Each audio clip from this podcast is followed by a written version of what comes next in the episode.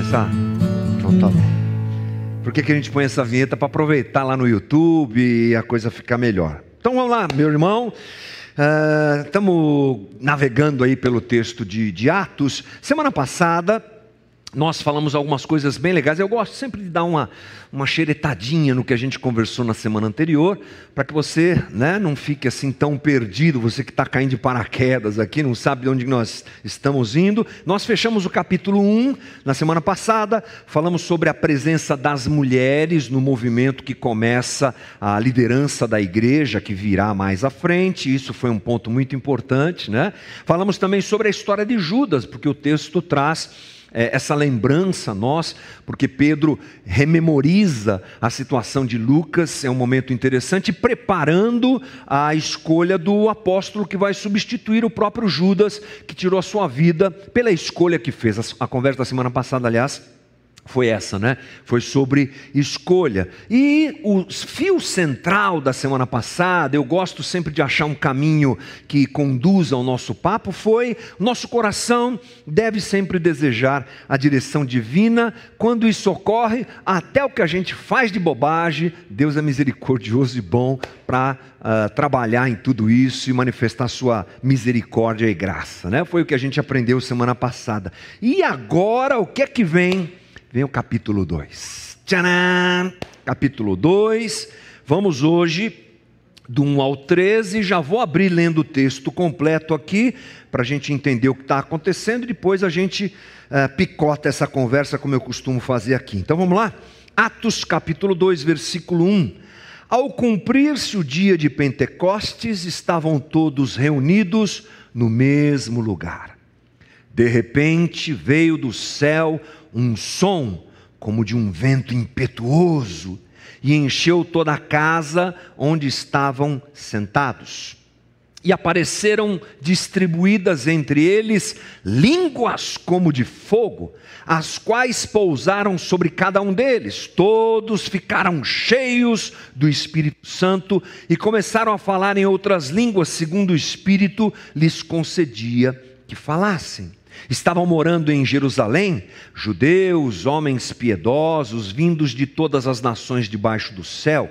Assim, quando se fez ouvir aquela voz, afluiu a multidão, que foi tomada de perplexidade, porque cada um os ouvia falar na sua própria língua. Estavam atônitos e se admiravam, dizendo: Vejam, não são galileus todos esses aí que estão falando? Então, como os, como os ouvimos falar cada um em nossa própria língua materna?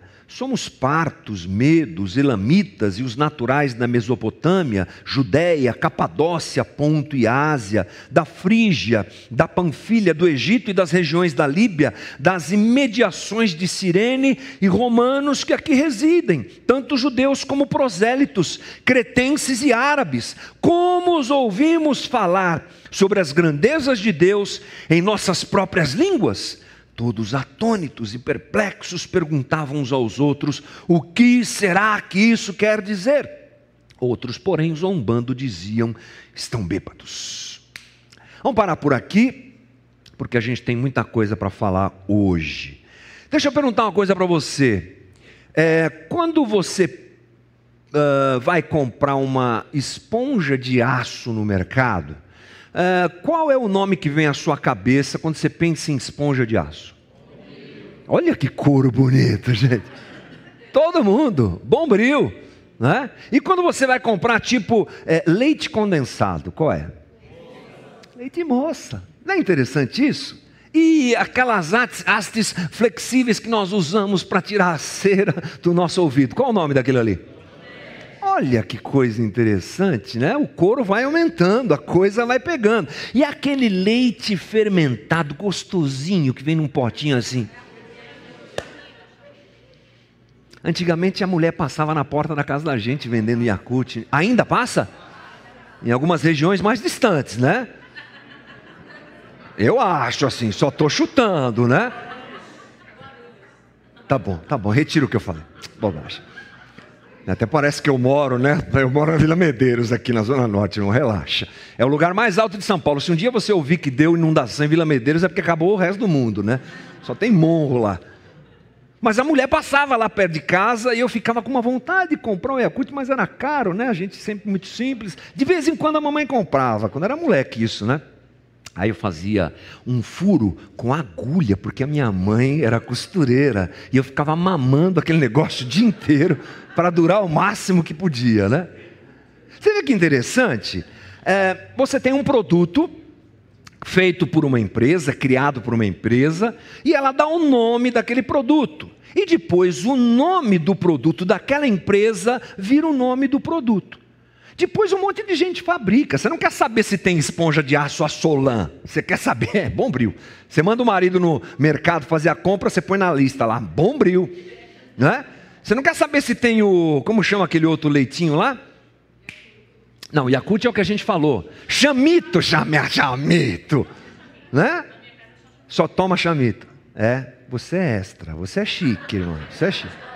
É, mais barato? Então tá bom, tudo bem. Mas não estraga a minha pregação, me ajuda, irmã. Oh, né? A gente quer saber do Yakult, a gente fala Yakult, não é interessante isso? O produto ele ganha é, o nome da marca. Você sabe de uma coisa? Pentecostes aconteceu mais ou menos isso. A palavra Pentecostes ela ganhou uma notoriedade que tem a ver com o quê? Batismo com o Espírito Santo, batismo no Espírito Santo. Esse, uh, esse evento que a gente leu junto aqui.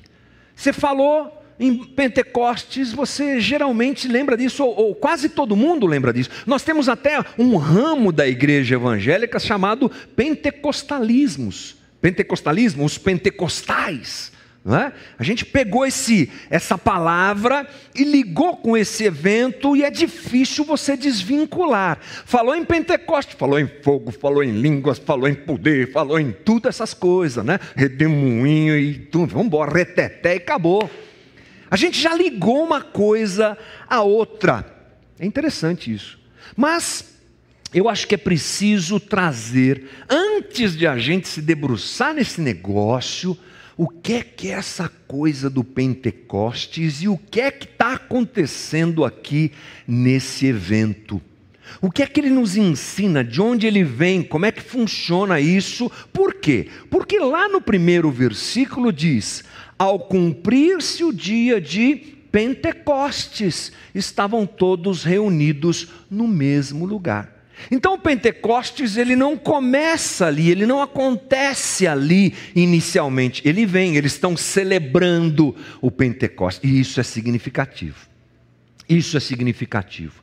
Pentecostes, gente, é o nome grego dado a uma das três mais importantes festas que era celebrada em Israel a festa da colheita ou a festa das semanas. A palavra grega Pentecostes quer dizer quinquagésimo. Olha só, 50, número 50, quinquagésimo dia do que? Depois da Páscoa.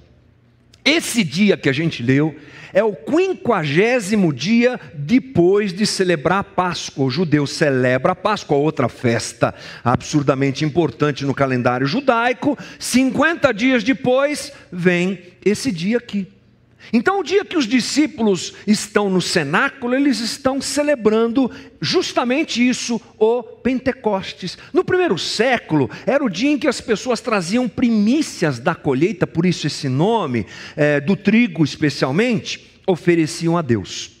Faziam isso como gratidão e como um pedido para que as próximas colheitas acontecessem. Mas a festa, o significado, o início de tudo não é esse. Num certo momento histórico, a coisa vai para esse lado. Mas sabe, a, a, situação acontece muito mais a ver, a celebração do Pentecostes tem a ver com essa festa, obviamente, mas tem muito mais a ver com algumas histórias que o judeu carregava na sua própria vida, na sua própria essência, na sua própria identidade.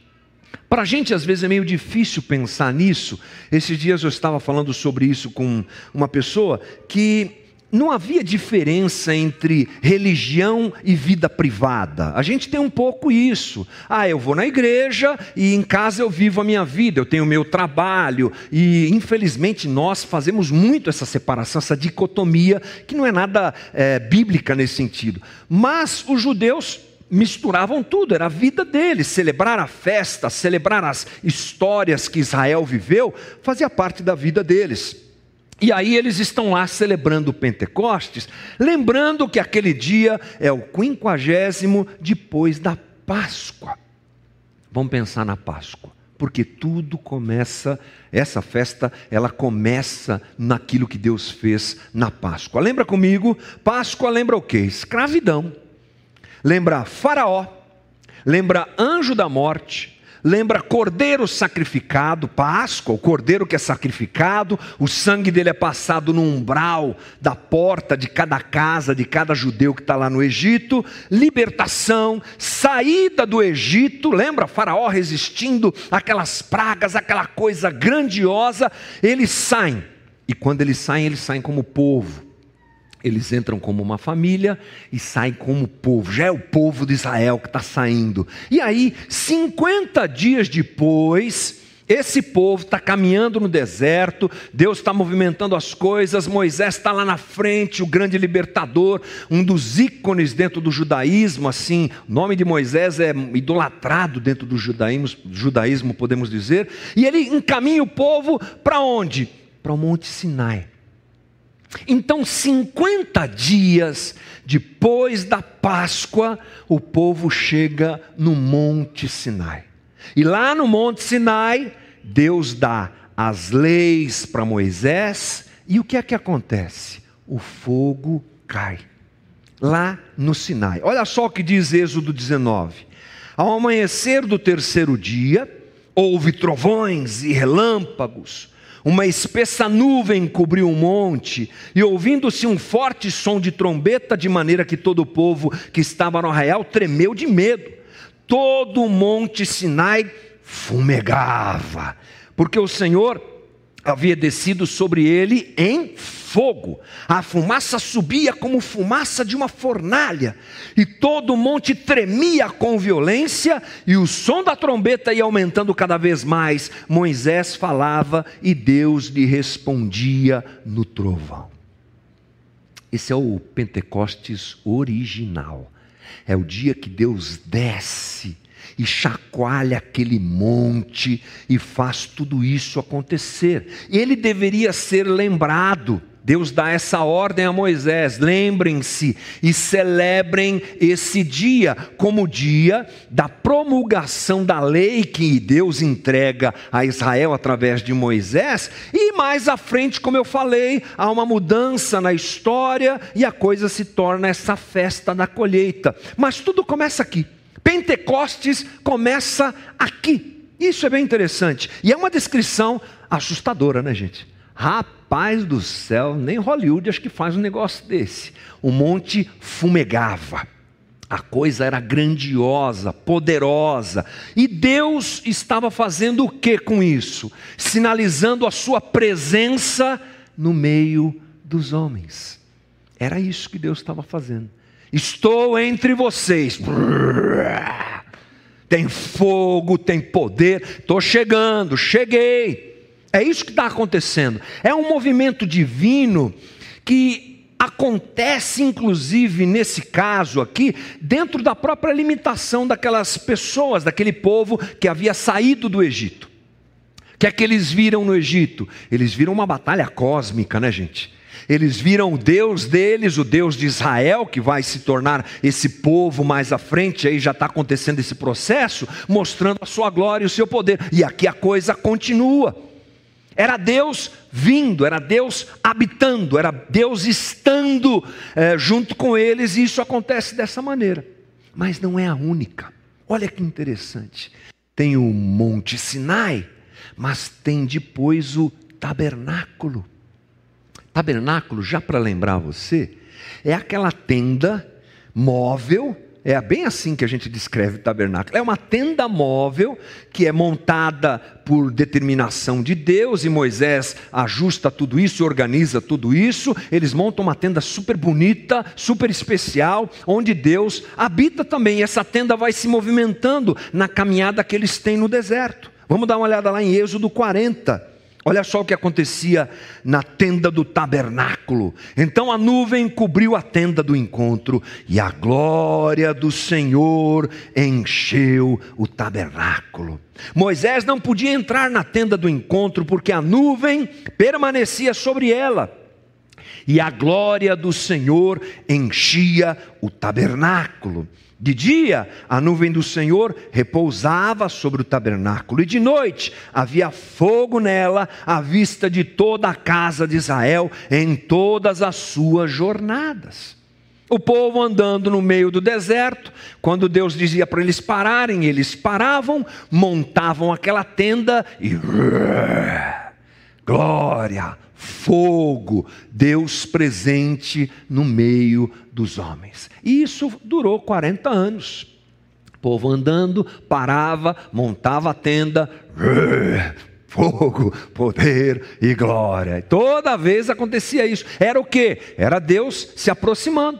Fez isso no Sinai e foi realizando esse movimento divino de aproximação junto ao homem, sempre dessa maneira sempre com esse movimento de explosão, de sinais. Mas você quer saber que não para por aí, irmão. Não para. Deus é insistente, né? Porque chega uma hora que esse povo chega em Canaã. Chega em Canaã, destrona todos os reinos lá de Canaã, toma posse, aí os séculos vão passando, o tempo vai passando, chega um tal de Davi, um rei muito conhecido, e depois vem seu filho Salomão. E qual foi a grande obra de Salomão, gente? O templo. Agora não tem mais tabernáculo, agora tem templo, templo de Salomão. Não esse aí da Celso Garcia, eu estou falando do original. Original lá do Antigo Testamento, construído, não é? Uma coisa fantástica. Vamos ver o que é que acontecia nesse, nesse mesmo templo que nós estamos dizendo aqui, olha só. Segundo Crônica 7, quando Salomão acabou de orar, desceu fogo do céu e consumiu o holocausto e os sacrifícios, e a glória do Senhor encheu o templo. Os sacerdotes não podiam entrar na casa do Senhor porque a glória do Senhor tinha enchido a casa do Senhor. Todos os filhos de Israel, vendo descer o fogo e a glória do Senhor sobre o templo, se inclinaram com o rosto em terra sobre o pavimento, adoraram e louvaram o Senhor, porque Ele é bom, porque a sua misericórdia dura para sempre. Deus vem. Deus vem no Sinai, Deus vem no tabernáculo, Deus vem no templo porque Deus vem. E quando ele vem, tem o sinal de que ele está presente entre os homens. É a escolha divina, é o jeito de Deus fazer isso. E agora? Agora nós estamos diante de um fenômeno muito parecido. Os discípulos de Jesus estão no cenáculo, esperando o que Jesus disse para eles esperarem. vamos ver isso já já. Fiquem aí, até que venha sobre vocês o Espírito Santo. Foi só o que Jesus falou. Ele não deu detalhes de como seria, que se teria fogo, se não teria. Ele não disse nada disso, mas estavam lá os homens. E daqui a pouco, olha só o versículo 2: De repente veio do céu, do céu, um som como de um vento impetuoso, e encheu toda a casa onde estavam assentados, e apareceram línguas, aliás, apareceram distribuídas entre eles línguas como de fogo, as quais pousaram sobre cada um deles. Sinai, brrr, tabernáculo, brrr, templo, brrr, agora cenáculo de novo. Então o link, gente, é esse. A leitura que a gente faz até chegar nesse dia aqui é essa. É Deus insistindo em estar no meio dos homens. Só que olha que coisa interessante: no Sinai, o movimento é passageiro.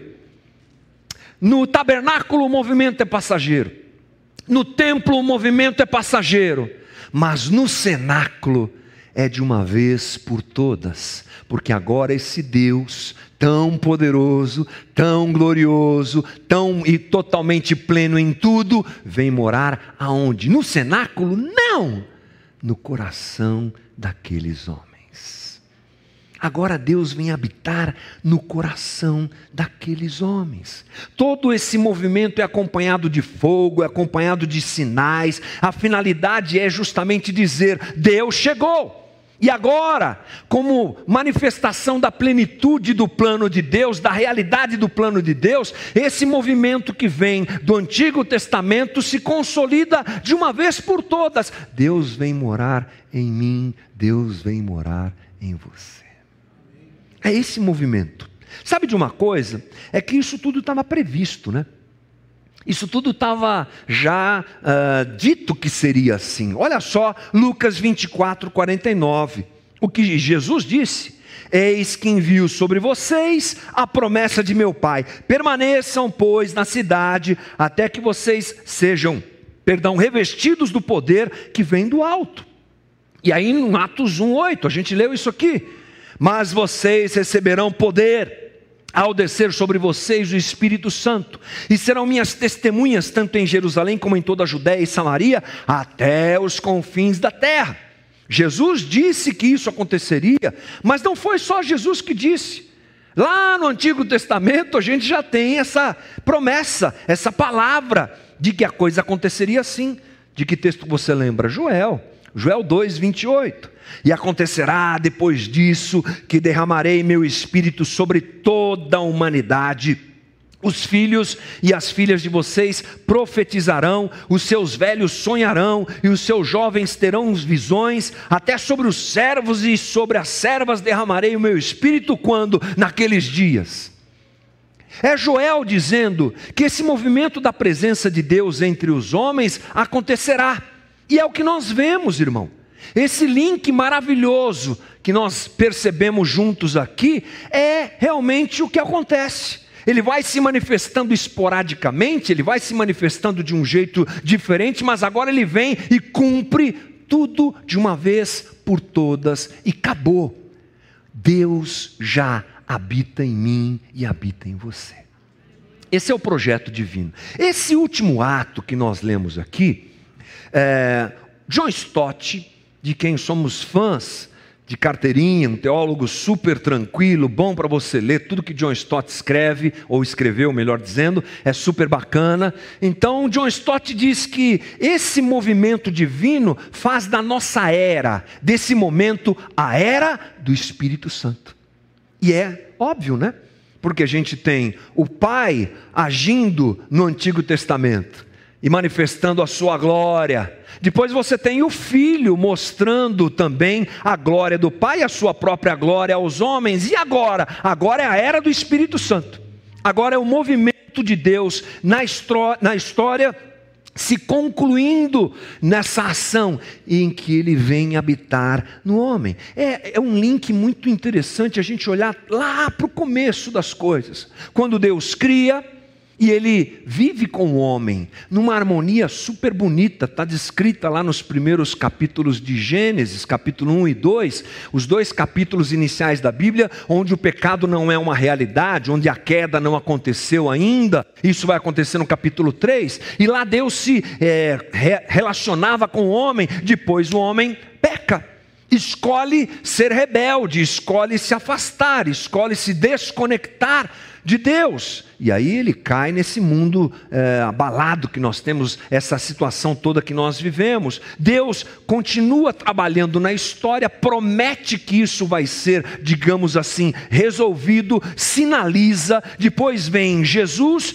que nasce é o próprio Deus encarnado que morre, ressuscita, sobe aos céus e aí vem o Espírito Santo que habita em nós é Deus vivendo no homem, irmão.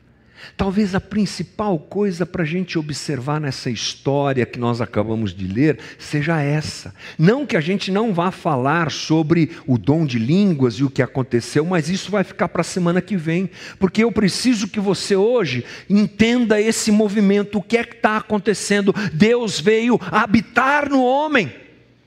João, de uma forma poética, eu adoro João, ele é o o evangelista que escreve umas coisas muito diferentes dos demais, né? tanto que os demais são chamados evangelhos sinóticos, a palavra que significa parecidos. João não é parecido, João é diferente. E João, em João 1,14 a gente lê: E o Verbo se fez carne e o que? Habitou entre nós, cheio de graça e de verdade, vimos a sua glória como a do unigênito do Pai. Você sabe que essa palavra habitou aqui?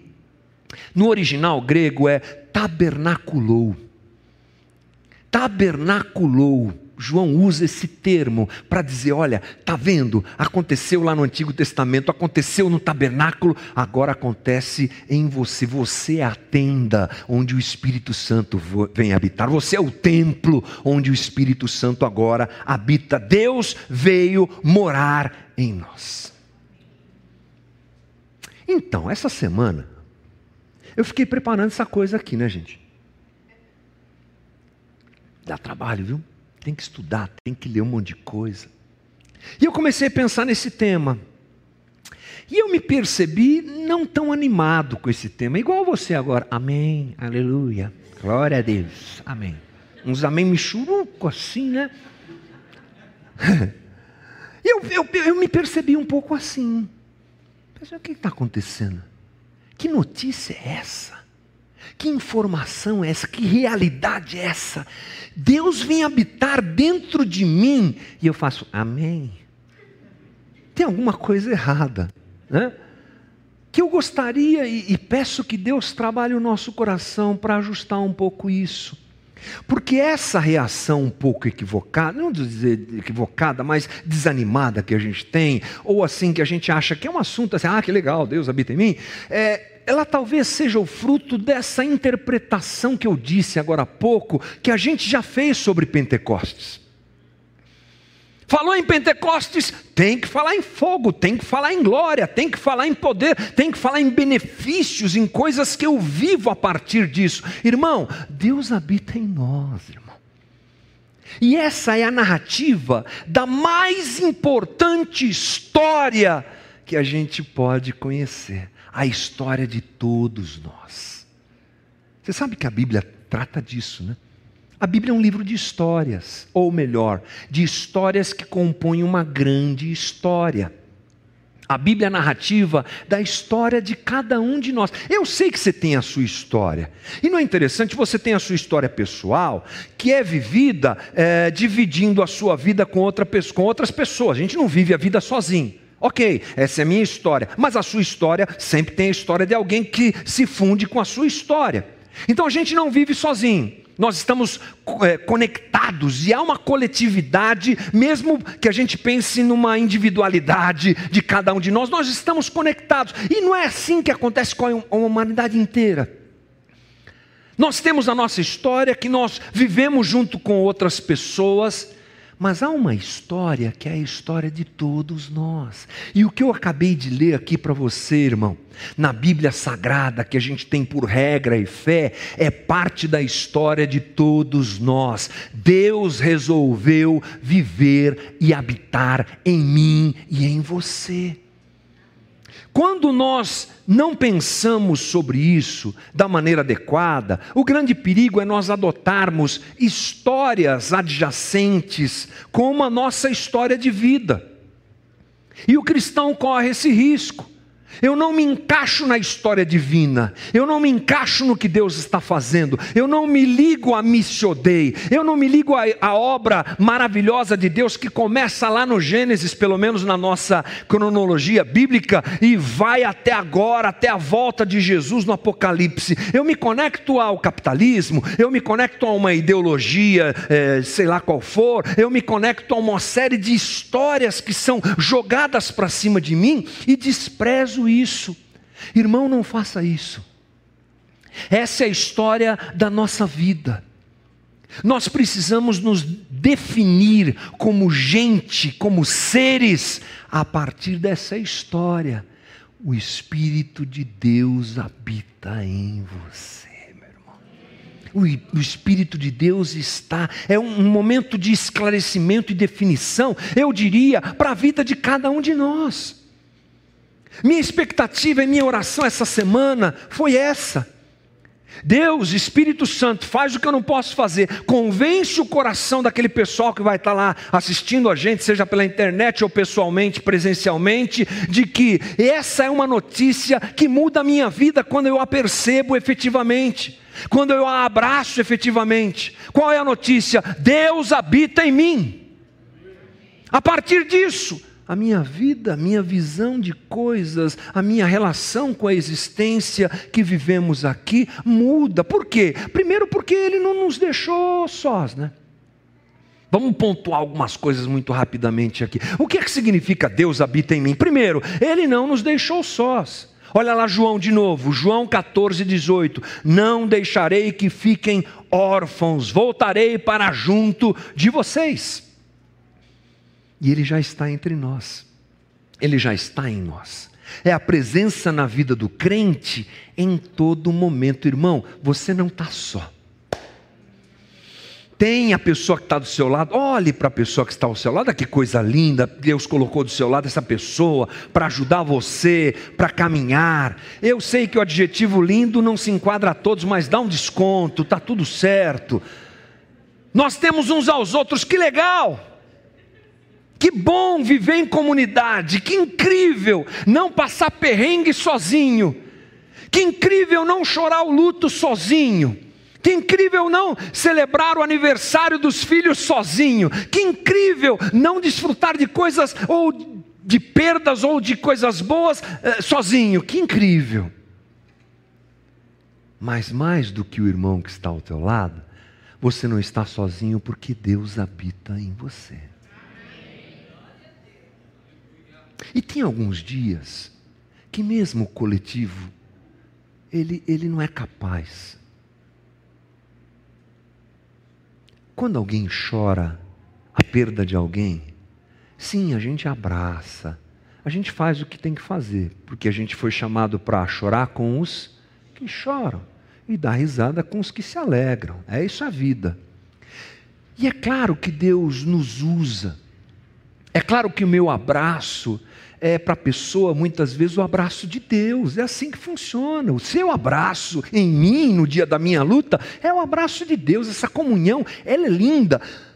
Mas tem alguns momentos que a gente está só mesmo. E a gente se acha só mesmo. Aí a gente parte dessa realidade. Ele não me deixou órfão, Ele está aqui, Ele vive em mim, Ele habita que segurança é essa, irmão? Que segurança é essa? Nesse mundo doido de meu Deus que a gente vive, saber que eu não estou só, não só pelos irmãos, mas porque o próprio Deus que encheu o Monte Sinai de fogo, que encheu o tabernáculo de fogo, que encheu o templo de fogo, agora visita minha vida e mora em mim. Ah, irmão, que alívio que me dá. Saber que a gente vive nesse mundo e Ele está com a gente todo dia e toda hora. É um momento também de alegria. De alegria porque a gente percebe uma ação divina que a gente não tem coragem de replicar. É muito complicado para a gente. Qual é? É a ação do puro, do perfeito, que vem habitar em seres impuros e imperfeitos. Você sabe que a santidade de Deus é, é, tem a ver com isso, né? Quando a gente pensa em santidade de Deus, é uma coisa muito distante da nossa realidade humana de seres caídos que, que somos, mas o que, que a gente pensa? A gente pensa teologicamente que Deus é aquele que não se mistura com aquilo que nós chamamos de pecado. Deus, ele é ontologicamente, está lá a palavra para você aprender lá no discipulado que a gente faz, ontologicamente santo, separado de tudo aquilo que nós podemos qualificar como uh, contaminado, como imperfeito, como impuro. Ele é esse ser pleno em santidade. E ele vem morar nas tranqueiras que nós somos, gente. Não é incrível? Ele vem morar em nós, seres absolutamente imperfeitos. Isso é uma dádiva, gente. Olha só, é, a religião de Israel, ela fazia uma coisa muito interessante e triste. Ela excluía o impuro. Ela exclui o impuro. Sim, faz parte da lei, justamente por essa situação de santidade de Deus. Mas aqueles homens abraçam aquilo e judiam das pessoas, e condenam as pessoas, e recriminam as pessoas que porventura tinham uh, lepra, que tinham uma situação física complicada e aí por diante. Você sabe disso, nós já falamos várias vezes sobre isso aqui. A religião de Israel manda esse pessoal embora, não pode, mas vem Jesus, o Deus encarnado, anda entre nós e abraça quem é imperfeito. É os que ele escolhe para andar, se eu posso dizer assim, que escolhem ele para andar com ele. E ele não rejeita ninguém. Ele anda com o leproso e purifica o leproso. Ele anda com a mulher, ele, ele, ele uh, tem um contato lá com a mulher uh, que tinha hemorragia durante 12 anos, você lembra dessa história? E ela é curada por ele. A impureza daquela mulher não é levada em consideração nessa relação com Jesus. Isso é o caráter de Deus, que mesmo pleno de santidade e pureza, vem habitar em gente imperfeita como eu e você. E em uma glória muito maior. Você está impressionado com o Sinai, né? Você queria que caísse um fogo aqui, que eu estou sabendo. Você queria que o negócio fosse assim mesmo, é a glória de Deus. Vamos dar uma olhada aqui que Paulo fala sobre isso. Porque o maior milagre é esse, irmão. Deus habitar em gente como eu e você, pecadores que somos. Olha o que Paulo diz, é um texto interessante. 2 Coríntios 3, 7.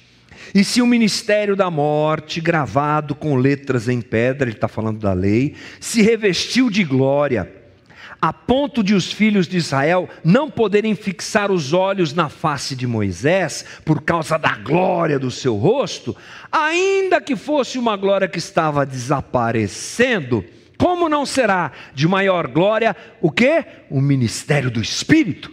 Porque se o ministério da condenação, da lei, teve glória, em muito maior propor proporção será o glorioso ministério da justiça. Pois neste particular, o que era glorioso já não tem mais glória diante da glória atual, que é muito maior. Porque se o, porque se o que estava desaparecendo teve a sua glória, muito mais glória tem o que é permanente. Eu sei que Paulo fala umas coisas meio difíceis, né? Pedro já disse isso, né? Ah, o irmão Paulo escreve umas coisas muito difíceis. Se Pedro achava difícil, a gente também pode achar, não tem problema nenhum. Mas o que é que está dizendo aqui?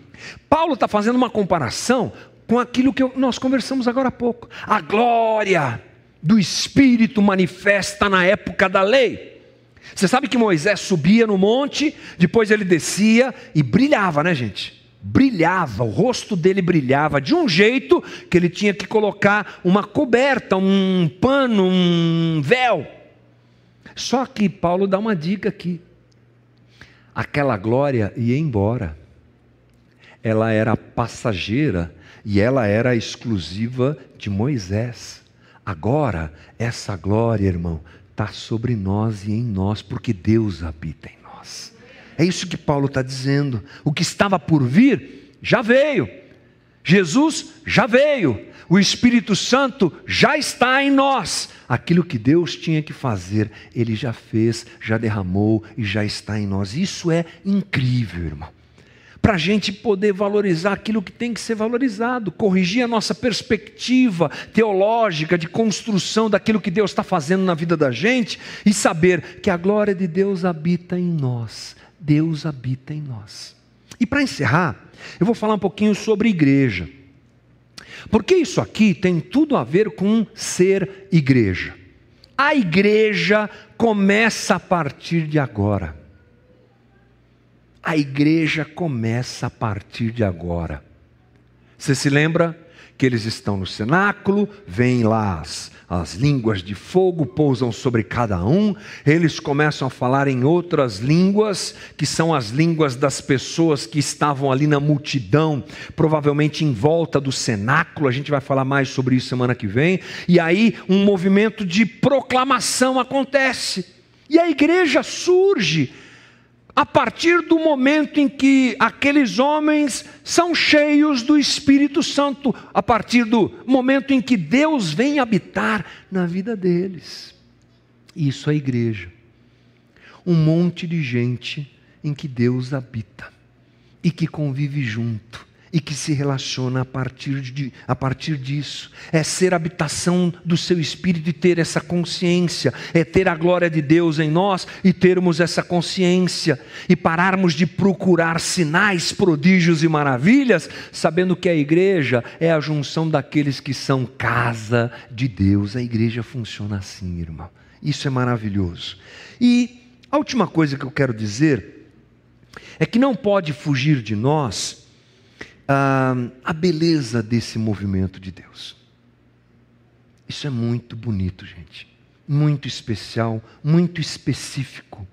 Jesus disse lá em João 14, 16: E eu pedirei ao Pai, e ele lhes dará outro consolador, a fim de que esteja com vocês para sempre. Para sempre. É o Espírito da Verdade que o mundo não pode receber, porque não o vê, nem o conhece. Vocês o conhecem, porque ele habita com vocês e estará em vocês. O dia que você, a gente gosta de dizer isso, né? Se converteu. Há controvérsias, né? Porque conversão a gente vive todo dia, você está sempre se convertendo, cada vez um pouquinho mais, mas tudo bem. Vamos ao nosso linguajar evangeliquez. Tudo bem.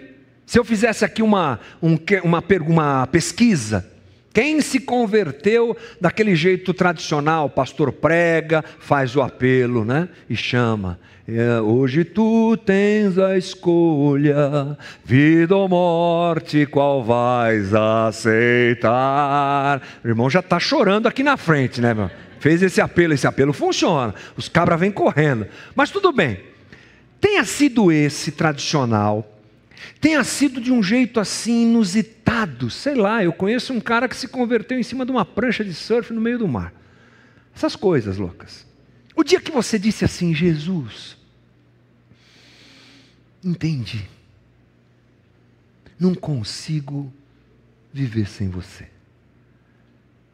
Preciso me entregar a você. Preciso que você seja meu Senhor, para me reconciliar com Deus e a partir daí a minha vida fazer sentido. A partir desse dia, irmão, o Espírito Santo entrou em você. Como dádiva de Deus, presente de Deus. E Ele está aí. Ele está aí fazendo a obra, Ele está aí te convencendo do pecado, da justiça e do juízo, Ele está te lembrando das bobagens que você faz e que você não pode fazer, Ele está convertendo o teu coração num processo que vai até o dia final da nossa vida. Deus habita em nós presente divino dado por Deus é o próprio Deus habitar em nós. Irmão, é a partir desse entendimento que a gente vai trafegar semana que vem para a gente desvendar essa coisa das línguas, essas coisas do fogo. Aí, aliás, do fogo a gente já falou um pouco hoje. Mas, irmão, eu preciso que você saia daqui hoje se lembrando: o Espírito de Deus habita em você o Espírito de Deus mora em você. Casa. Nós somos casa e morada do Senhor. Que movimento lindo. Eu sempre digo aqui: ler as vírgulas do texto, os adjetivos, os pronomes, ah, os detalhes do texto em que a gente cola o olho assim, é muito legal. Mas quando a gente se afasta um pouquinho, olha que incrível. Deus, Deus, Deus, chegou, está sobre a gente. Deus operando na história para vir habitar em mim e em você. Feche os teus olhos, vamos orar. Jesus Cristo, Senhor da nossa vida. Jesus Cristo, nosso Salvador. Senhor da história. Senhor da glória. Senhor de todas as coisas. Nos faltam palavras para a gente te explicar, Jesus. Senhor, nós não sabemos a tua grandeza, nós não podemos saber. Mas mesmo assim, piedosamente, misericordiosamente, generosamente, o Senhor resolveu morar em mim, morar em nós. Que presente é esse, Jesus? E nessa manhã eu quero pedir aos, ao Teu Espírito, e oro a Ti, Espírito Santo, que habita cada um de nós. Nos dá alegria da salvação, Senhor. Nos faz lembrarmos a cada dia que somos casa do Senhor. Que o Senhor não olha para nossa imperfeição, apesar dela existir e nós lutarmos contra ela, mas o Senhor se faz presente no dia da nossa dor, da nossa dificuldade, da nossa alegria, da nossa caminhada.